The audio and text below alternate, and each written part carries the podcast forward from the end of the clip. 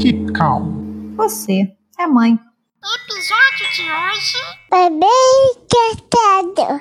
Parte 2. Olá, mamãe! Eu sou a Erika, mãe do Matheus, e hoje vamos dar continuidade ao programa da última semana, começando pelo A, de Activity, do método Easy, da encantadora de bebês. Aí entra o A ali no meio, que é o activity. Que em bebês recém-nascidos é pouco tempo, 15, 20 minutos é suficiente para ele já ficar cansado e querer dormir. Não, e pouco tempo assim, gente, não, você não vai pegar o bebê recém-nascido e botar ele no chão pra engatinhar, nada Pra disso. brincar. É. É. mais pra ele olhar. Às vezes um bebê recém-nascido, cara, é, É. atividade pra caramba, você descer com ele, E pra olhar, ele olhar a rua. É. Caraca, ele fica ali Não, nos fazendo as primeiros dias do. Pedro, a gente ficava, ah, o que, que, é, é, que, que é o activity, né? A activity dele era sentar comigo e eu ficava brincando de fazer careta, piscar o olho, e ele ficava me olhando, e aquilo já cansava ele, já era a atividade do dia, da, da, da rotina, né? Das três horas. Isso aí. E aí, depois desse tempinho de atividade, é que a gente parte pro sono, que seria colocar o bebê para sonecas di- diurnas, né? Nossa, tá. E aí, Até nesse agora. momento, ela fala para os pais usarem esse momento para você, né? É o- É o you, é o Y do Easy.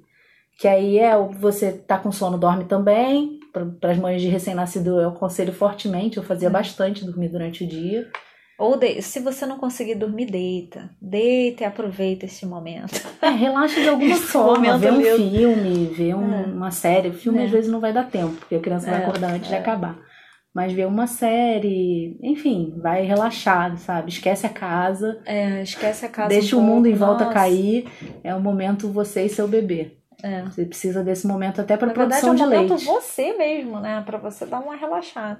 Mas então, meu problema com essa, com essa rotina foram dois, né? O primeiro é que ela fala o seguinte, tá, gente? Você tem toda a rotina, e tem várias páginas explicando como é que é a rotina e tal. Aí ela tem lá um rodapézinho que fala assim: se o seu filho não está ganhando peso ou não está é, na curva, né, normal, é, aí você não é aconselhável você fazer esse tipo de botar a rotina de três em três horas, né, que deve ser orientado pelo médico. Ponto. Aí eu falava, caraca, e agora, né? Matheus, se você olhar aí no, no Instagram, um dos primeiros posts do, do Instagram foi a curva do Matheus até dois anos. Cara, ele nunca, nunca nem chegou perto da, da curva média, né? Nem da curva ruim ele chegou perto, ele estava bem longe. Então, assim, era desesperador. Eu falava assim, cara, como é que eu vou implementar isso? E assim, mesmo com essa questão, eu tentava fazer o easy não considerando as três horas. Eu tentava fazer o easy com uma rotina com uma duração mais curta, já que não dava pra pra eu ficar deixando ele três horas sem mamar. Ela coloca exatamente isso no livro, né? Ela tem uma parte, um subcapítulo de- do Easy, que é o Easy por Easy quilo. por quilo, isso aí. E aí, dependendo do peso que seu filho nasceu, ela vai colocando uma rotina diferente para que ele mame mais e ganhe peso. Isso. E aí, isso que eu tentei implementar. Mas o que não dava certo é que o Matheus não dormia. Chegava, ele fazia, eu, ele, ele acordava, aí eu dava mamar para ele. Aí ele fazia uma atividade, ficava ligadão. E ele fazia atividade, ele ficava ligadaço, ligadaço, parecia que tinha ligado na tomada. Aí tinha que dormir, certo? Ele não dormia, não dormia por nada, não dormia, simplesmente não dormia. Olha, o Pedro teve umas vezes que também não dormiu, passava Cara. uma hora e meia Olha, e eu lá aí- dentro do quarto com a porta fechada e ele não dormia. Isso aí, não, isso, isso era minha rotina, ficar uma hora e meia, duas horas pra tentar fazer ele dormir dez minutos. Cara, que desespero. E assim, todo mundo sofria em casa com isso, né? Quem tava me ajudando falava, não, tem que botar ele pra dormir, faz o método do, dos é, 5S, eu acho, 3S, sei lá, que era o chiado, ficar fazendo chiado. Ah, cinco é. Aí, Amarrar a criança, amar- a é, criança, né? aquilo não dava certo. E aí eu vi Os enérgicos Os odeiam enérgicos ser odeiam embrulhados. ser embrulhados. Foi uma das dicas que eu vi que, que se você olhar uns outros, vou procurar uns vídeos no YouTube, tem uns caras falando que todo bebê, Todo bebê gosta gosta. de ser enrolado, não sei o que. É mentira, não é verdade. E a gente, os nossos bebês não gostavam de ser enrolados. Não, O Pedro até aceitava bem. Ah, o Pedro enrolado. aceitava É, bem. Mas é porque ele Mateus- não é puramente enérgico, ele é um pouco livro-texto também. Não, cara, o Matheus já na UTI. Você imagina na UTI, o Matheus tinha um palmo, assim, um pouco mais de um palmo no bercinho da UTI. As enfermeiras iam, enrolavam ele, ele dormindo, vrá, tirava aquilo. E as enfermeiras ficavam loucas com ele, porque era frio na UTI. Sim. Entendeu? Então eu tinha que levar luvinha, não sei o quê. E o Matheus, pô, miudinho, né? Então Nem cabe direito. não cabia, ficava saindo. As enfermeiras ficavam loucas com o Matheus, porque ele não aguentava. Aí que queria arrancar tudo, enfim. É, então nunca deu certo isso de botar ele pra dormir. E aí, se você não bota ele pra dormir, você não chega no you, né? Que é o você. Sim. Então era desesperador. Então, assim, tinha.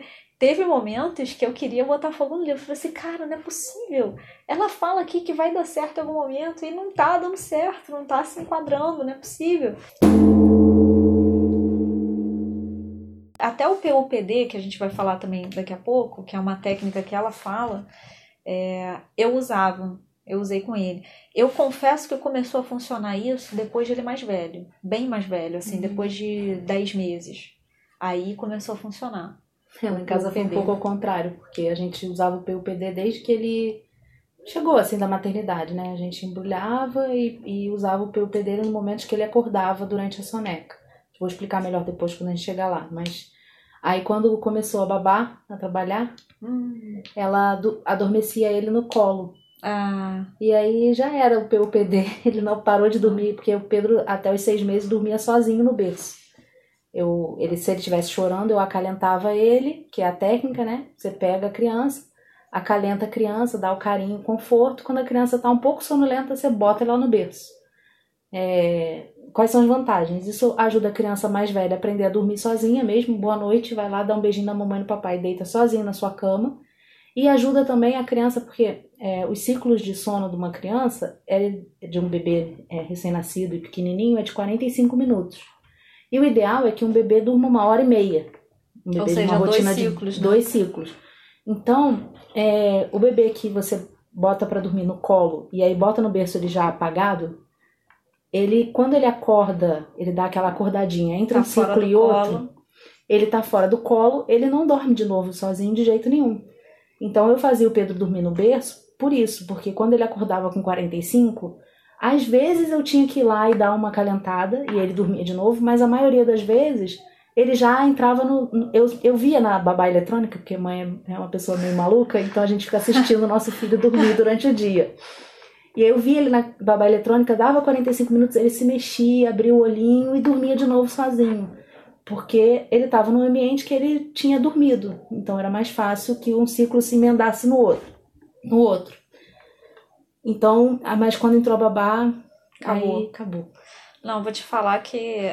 Eu acho até interessante falar também, né? O Matheus, ele teve essa questão da saúde. Eu descobri com, com três meses, dois para três meses, que ele tinha alergia à proteína do leite de vaca. E ele ficava, é, ele ficava com fome mesmo. Ele botava tudo pra fora e ficava com fome. E ele tinha muita prisão de ventre, então ele não tinha o, o sintoma padrão de alergia, né? E aí é, eu acho que isso incentivou. Mas eu acho importante, se você não está conseguindo implementar né, essa, uma rotina parecida, eu acho assim, três horas, né? Implementar três horas na rotina. Eu acho que isso tem que ser, tem que ser visto se você vai conseguir fazer com o seu filho, com a sua rotina, com, Concordo. com o que você tá ali, né? Com o que você tem para trabalhar. Eu acho que nada, eu sou dessa linha que nada é, é, pode ser 100% padronizado. É uma sugestão que eu acho assim, cara, se der certo assim, maravilhoso. Não, e ela mesma fala, é uma rotina, não é um relógio. Não é um relógio. Então, por exemplo, momentos que o Pedro estava doente, com o nariz entupido, que eu sabia que ele tinha mais dificuldade de mamar, que ele não mamava uma hora, uma hora e quinze, eu reduzia o tempo entre uma mamada e outra. Não era uma coisa também escrita na pedra que eu não poderia adaptar. adaptar para um momento ou uma situação especial. É. É, e também você tem que observar, né? Como, como tinha essa questão do Matheus, eu senti, por exemplo, ele dormia bem menos é, enquanto ele estava com alergia, que foi mais ou menos até um ano, ele não dormia bem durante o dia. Ele não dormia bem. E para eu implementar a rotina de noite, que aí ela até fala sobre encher o tanque, que é uma outra técnica legal, que é você dar uma. Você chegar 11 horas da noite, você faz toda a rotina ao longo do dia. É, e aí, depois de um certo horário, você não deixa mais ele dormir, né? Pra ele poder engrenar direto. Ele chega. Aí você chega 11 horas da noite. Bom, você bota ele pra dormir, sei lá, 6 horas, né? Isso. Mas aí é como se ele fizesse uma ceia, se a gente comparasse com, com a gente. Com um adulto. Com adulto. E aí, 11 horas da noite, ia lá e dava uma mamadeira caprichada, né? Pra É, ele. Eu, dava o peito, né? É, Mas ou peito ou uma mamadeira, né? Ela É. fala até de dar mamadeira mesmo, né? De ser o É, pai pra dar, é né? um livro mas, americano. mas então, é um livro americano, é. São, é, lá elas são menos rígidas na amamentação exclusiva. É. Eu dava o peito. Em É, alguns o momentos, quando ele já tinha acho que uns três ou quatro meses, eu comecei a implementar a mamadeira. É. Estava chegando perto de eu voltar a trabalhar, ele ia ter que aprender a mamar em outro bico. Uhum. Eu nunca tinha dado nem chupeta nem mamadeira. Não por radicalismo, mas chupeta porque ele não pegou e mamadeira porque eu tava ali, Ah, disponível pra tinha dar o peito. Eu tinha né? leite sobrando. Não, e fora que você conseguiu a rotina de 3 em 3 horas. Pra Sim, quem você ia fazer isso? Exatamente, eu ia fazer minha É. unha entre um. Quando ele tava dormindo, falava, Léo, meu marido, né? Falava, ó, ele, ele trabalha de casa. Então eu falava, ó, Léo, você fica aí de olho, eu vou ali fazer a unha. Aí, E aí que eu beleza. ia e voltava uma hora depois e o Pedro tava dormindo normalmente. De era boa. bem raro ele acordar nesse tempo. Às vezes, com 45, o Léo tinha que ir lá e fazer o PUPD, mas rapidinho ele voltava a dormir. Uhum. E aí eu conseguia, de vez em quando, fazer alguma coisa fora de casa de três em três horas, né? Nessa rotina. É, eu, eu já não conseguia, mas eu ainda tinha essa, essa questão da, da- do peso e tal, então eu tinha que dar complemento pra ele. Mas aí eu dava por translactação, que é uma Sim. outra técnica que a gente também já falou lá na, na amamentação, no, no programa da amamentação. Depois até eu acho que eu vou fazer um programa mais voltado para isso, para essas outras técnicas de, de amamentação. E aí eu fazia com translactação, que é você dar o peito e a criança não pega a mamadeira, né? Ela não, não sente o bico da mamadeira. É, mas assim, mesmo assim, o Matheus ele não dormia. É. Ele, ele dormia assim seis horas, ele já estava muito cansado, seis e pouco. Era até a hora da bruxa, assim, que é o horário que ele estava mais cansado e aí ele ficava mais agitado. E até hoje é um horário que não é um horário muito bom para ele. Se eu quiser fazer qualquer coisa com ele, tipo ir no médico, eu evito esse horário, porque eu sei que ele vai estar irritado, que ele vai estar cansado. Não é um horário legal. É, então ele ele às vezes dormia de exaustão, ele chegava à exaustão porque não dormia o dia inteiro. Quando ele era mais novo, ele não dormia mesmo. É, eu acho mais Enlouquecedor. é enlouquecedor, mas eu acho que era mais por conta dessa irritação física que ele tinha da alergia. Sim. E ele não conseguia dormir. E ele demorou até curar, né? Até ficar bom. Então eu, eu tenho convicção disso, porque hoje ele dorme duas horas, tira uma soneca de uma hora e meia, duas horas. É, o Pedro também. E dorme cedo. E dorme oito e dorme uma meia. soneca só, de duas horas a duas horas e meia. Isso. Durante o dia. E depois, à noite, ele dorme a noite toda. É, o Matheus, ele tá dormindo a noite toda e ele tira uma soneca antes do almoço ou depois do almoço. É uma hora, uma hora e, é uma hora e meia, duas horas. que Ele tira final de semana. Durante a semana, ele tira, acho que é uma hora e meia, mais ou menos esse tempo que é na creche, depois do almoço. É, assim, independente da dificuldade que é aplicar essa técnica e se consegue ou não fazer três em três horas, ou se é uma rotina mais estendida ou mais curta, o que eu acho a grande vantagem do Easy pra mim, que eu acho que é uma dificuldade que muitas mães passam, é saber o que, que o, bebê precisa da gente. Naquele momento. Porque quando né? chega um bebê em casa, ele chora e ele chora por tudo. Tudo bem que tem gente que diz que tem um chorinho diferente pra cada coisa. Eu nunca consegui identificar. Eu identificava mesmo porque estava na hora de alguma coisa. Então o Pedro estava na hora dele mamar. Se ele acordasse chorando, eu já sabia que era fome. E aí eu já, já respondia aquele, aquela necessidade. Ou então, sei lá, ele estava cansado demais, era hora dele dormir. E eu tinha deixado escapar os, os pontinhos, né, que, que demonstram o sono. Então eu já sabia, pelo, mais ou menos pelo horário e pela sequência de atividades, que era a hora dele ir dormir. E aí ele estava chorando, eu tentava fazer ele dormir. Se ele não dormisse, e aí, aí eu tentava entender o motivo. Mas assim, o primeiro entendimento daquele choro, eu usava muito a rotina para entender o que, que o meu filho precisava de mim. Porque isso para mim é uma das coisas mais difíceis de quando chega um bebê em casa. Ah, é. é difícil mesmo. É O Pedro teve cólica, então eu tava sempre na, na rotina e aí ele começava a chorar, dava 4 horas da tarde, Pedro chorava, assim, às vezes até 11 horas da noite. E aí isso até atrapalhou um pouco, quando ele era bem pequenininho, a, a implementação, a continuidade da rotina, né? Mas eu já sabia que aquele choro não era fome, não era sono, que ele tava limpo, Então tinha que ser alguma outra coisa. E, era um- e é- nesse caso era um choro um pouco diferente, que é o choro de dor, ele realmente. É. Você vê que ele é diferente. Então aí eu comecei a. Levei na pediatra e fui reagir àquele, àquele problema. É, eu acho que é interessante isso. Se você está implementando uma rotina que não é uma coisa tão rígida, é adaptada ao que você já vê do seu filho, e você vê que não está dando certo, deve ter alguma coisa que não é natural ali. Não é natural, mas pode ser natural, mas não é. Não é que aquilo vai se perdurar para sempre, mas alguma coisa que precisa ser resolvida que você Uhum. precisa cuidar. E isso ela comenta também no livro. É, no meu caso foi fácil, porque cólica é o clássico É de todo clássico, bebê recém-nascido. Então eu levei na pediatra, falei, eu acho que ele tem cólica.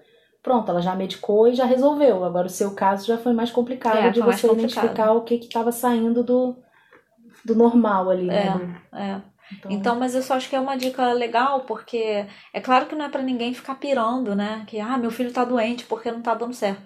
Não, mas você observar, observar o comportamento. Ah, você espera que ele faça isso, mas ele não tá fazendo isso, tá fazendo outra coisa, entendeu? tem alguma então, outra coisa que tá diferente? Tem alguma outra coisa que tá diferente? É isso que você tem que identificar. Uhum. É, ajuda, né? Assim, vou dizer, ah, resolve, vai resolver? Não, não vai resolver, mas, mas ajuda a gente a, a desvendar. E se a gente se acalmar, se a gente começar a observar e prestar atenção no nosso filho, a gente consegue mover montanhas. A gente consegue descobrir é, o que está acontecendo, às vezes trocar de pediatra ou perguntar uma, uma, opinião de um especialista. É, enfim, a gente consegue é, é, resolver o problema caçando, né? É, com todas essas ditaduras que eu tenho falado muito, né? Ditadura do peitinho, ditadura né, do, do parto normal, às vezes. A gente tem uma série de ditaduras hoje aí, né? Por conta dessa, dessa questão da- das redes sociais, o pessoal, todo mundo querendo se meter um na vida do outro, achando que né, pode tomar conta. É, e isso, pelo menos comigo, atrapalhou bastante, né? Porque eu me desempoderei, eu acho, sem perceber. E, e, eu tive que fazer todo esse caminho de empoderamento de mãe, não de mulher, mas de mãe, Uhum. né? De falar assim, não, peraí, eu sou a mãe dele. Eu sei que eu sei que tem alguma coisa errada. Porque no início os médicos falavam, não, não é nada errado, isso é normal, o bebê é assim. Eu falo, cara, não é possível, ele não está ganhando peso, ele não para de chorar, ele não dorme. Isso não é possível que seja um sintoma de uma coisa normal, gente. Ah, não, é normal, isso aí antigamente era assim. Fala assim, não, cara, não aceito isso. A humanidade não teria se multiplicado tanto se fosse assim, porque é, é, não é possível, de- tem alguma coisa errada, você sente ali, né? Então isso é, é importante para a gente saber procurar ajuda, né? Às vezes para a gente virar e, e sair atrás de um outro médico, de repente, ou, ou procurar uma outra solução, enfim. É, então acho que isso, isso vale a pena, né? Para fechar aqui o, o Easy, é, que é um método legal, é um guia bacana, né? Pra gente que, sei lá, nunca teve filho, não conhece alguém próximo que tenha tido um filho é, há tão pouco tempo, porque vó esquece, tá, gente? Vó dá várias dicas boas, eu acho que vale frisar aqui. Minha mãe me deu várias, várias dicas legais. É, mas assim, tem coisa que esquece, a gente mesmo vai esquecendo o sofrimento, né? O que que fez quando, quando aconteceu aquilo. Então é interessante ter esse guia, né, Carol?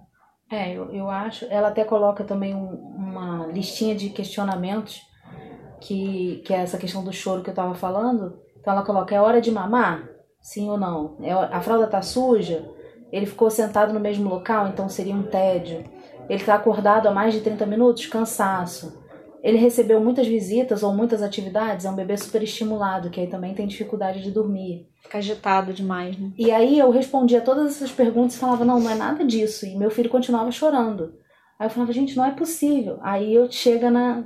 Ele tá fazendo caretas e puxando a perna pra cima? Pode ser gases. Ele chora inconsolavelmente, uma ou mais horas depois de mamar? Era o meu caso. Que na verdade aquela até coloca como. Eu falei cólica, mas na verdade o Pedro tinha um refluxo oculto. Oculto. Que ele, a criança não vomita, mas ela tem a queimação na garganta, então aquilo dói. Então É. aí eu tratei isso e assim, em 10 dias minha vida tava normal de novo. Eu consegui fazer a unha e tudo que eu já contei aqui. Cara, mas é uma coisa que eu tinha até esquecido. Esse livro me ajudou a descobrir que o Matheus tinha refluxo. E foi o primeiro sinal da alergia. Eu descobri por conta do comportamento que o livro descrevia, de como é um comportamento de refluxo. E era exatamente assim, de se jogar para trás, né? E chorar inconsolavelmente, um choro de dor que, gente, olha, esse choro é inconfundível.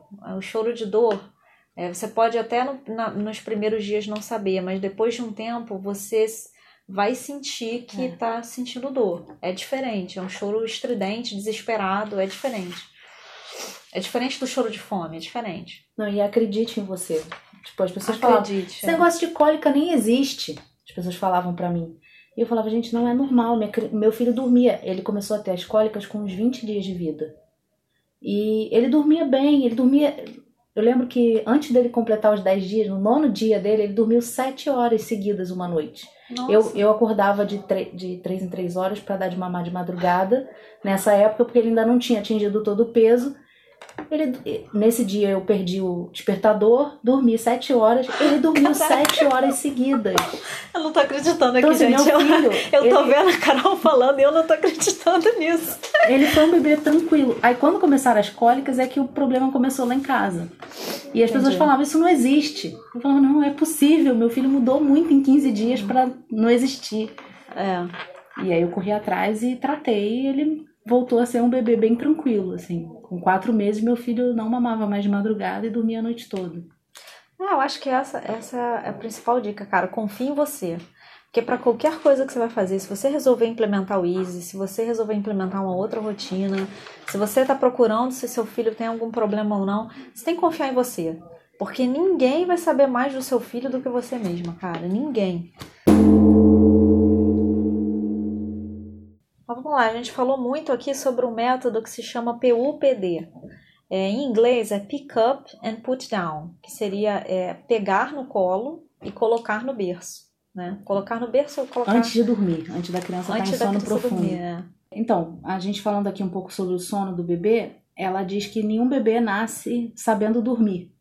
Na verdade, ele, ele nasce sem saber nada. A gente tem que ensinar a criança a mamar, a brincar, e a dormir também, pessoal. A criança não sabe dormir. Ela no, na barriga não dorme, não tem regularidade nenhuma, é alimentado por um cordão umbilical.